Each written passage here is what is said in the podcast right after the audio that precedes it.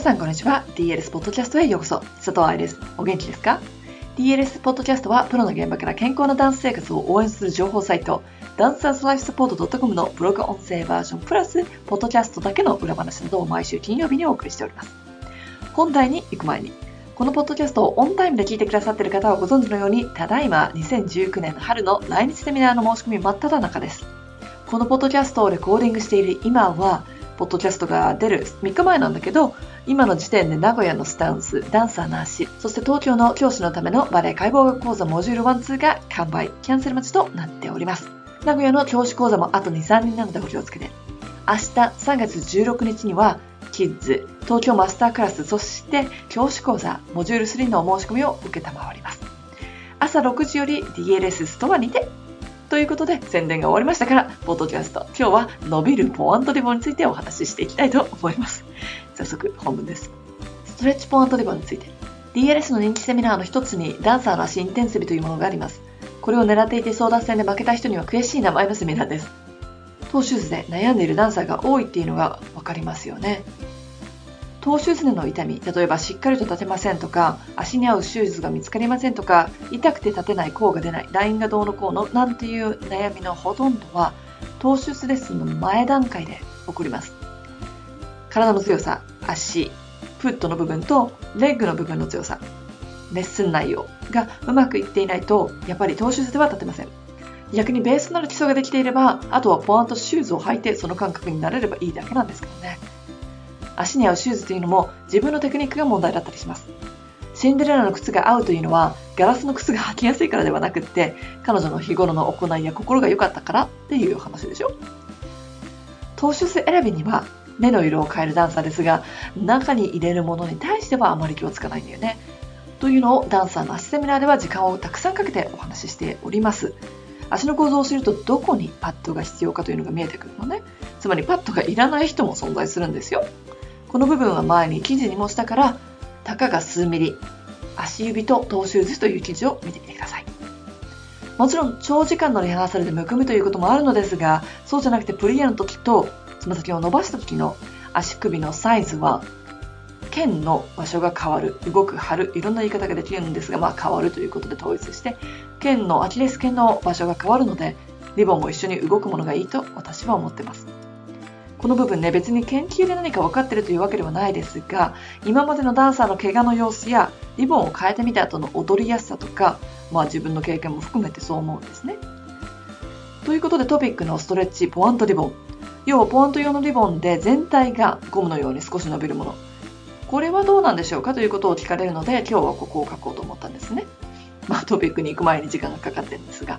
簡単に言うと、私は嫌いです。最初にこのリボンの存在を聞いたのは日本。日本が最初に作ったのか、オーストラリアに来るのが遅かったのか。最近やっとオーストラリアでもこの手のリボンが買えるようになりまして、私たち治療家の間で話題になってます。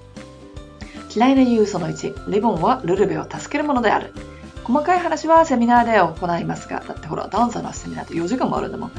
トーシューズのリボンは可愛いからってついてるのではありません。リボンは便利だからついてるのでもありません。だってほら、早着替えの時のリボンったら邪魔だよね。私は、リボンはルルベを助ける。つまり、ルルベに動く時に靴を一緒に動かしてくれるから、オンポワントがしやすくなると考えています。実際にゴムやリボンをつけず、トーシューズをスリッパのように履いて、デミからルルベに上がると、コントロールがすごく難しいのを感じるはず。だから、リボンをつける位置って大事なのよ。嫌いな理由その2、かかとが抜けやすい。かかとが抜けることは悪いことではないんだけど、ダンサーはかかとが抜けるシューズを履いてると踊りづらいでしょ。そして大体、ワンサイズ小さいものを選ぶ。これは間違いです。かかとが常に抜けるシューズは足に合っていないもしくはサイズが小さすぎです。また、抜けちゃうかもと足首に力を入れたり、指先に力を入れていると足の裏は使えない。これは多分 B さんとか履いてるとよくわかると思う。B さんを履いて走ろうとすると足の指ギュッとしますよね。これでは正しい筋肉を育たないし、足首周りの怪我の原因になります。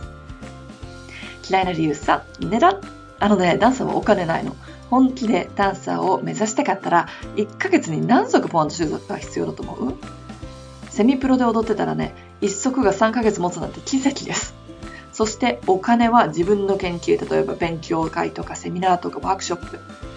クラス、チャンス作り、つまりオーディションとかね、に使ってほしいわけさ。普通のリボンで問題なかった高いものをあえて買う必要はございません。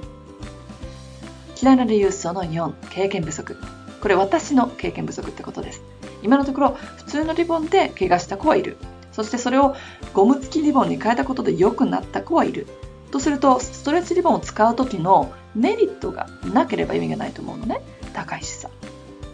今のところどの国に行ってもダンサーはリボンをきつく締めるのが好き。おまじないなのかよくわかんないけど。なのでストレッチリボンを使ったら多分すごい勢いできつく締めると思うんですよ。だって締めても締めても伸びるんだもん。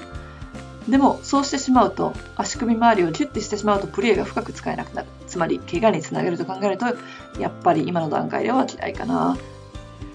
ということでこれが私のストレッチリボンに関する Q&A でしたお役に立てたら嬉しいですいかがでしたか？新しいアイテムはこのようにデータがないし研究されているわけでもないこれを作った会社のサイトにも怪我について書いてあるわけではない。だからこそダンサーは知識を自分でつけていかなければいけないんですね。国が変われば売ってるものや流行ってるものが変わるから何が今の自分にとって一番大事か。ここを考える力はとても重要。ということで今日のポッドキャストがそんなダンサーの悩みに答えられたら嬉しいです。来週もポワントについてお話をしていきますのでお楽しみに。ハッピーダンシング佐藤愛でした。